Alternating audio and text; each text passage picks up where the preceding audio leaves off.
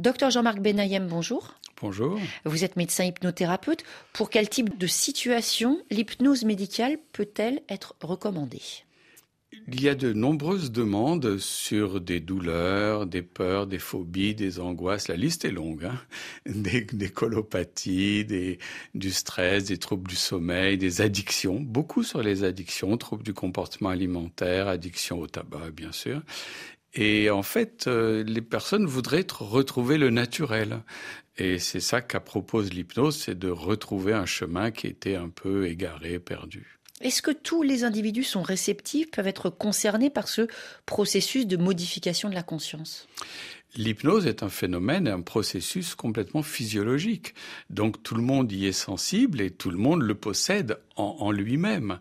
Euh, donc le travail, c'est juste de réactiver quelque chose qui s'était un peu désactivé, endormi, dissocié.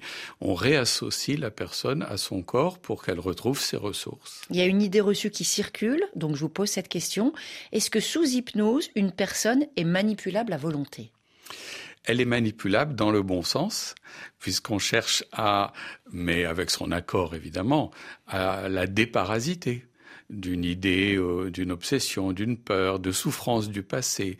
Donc le mot manipulation fait peur, et en fait c'est une démanipulation essentiellement. Merci, docteur Benayem.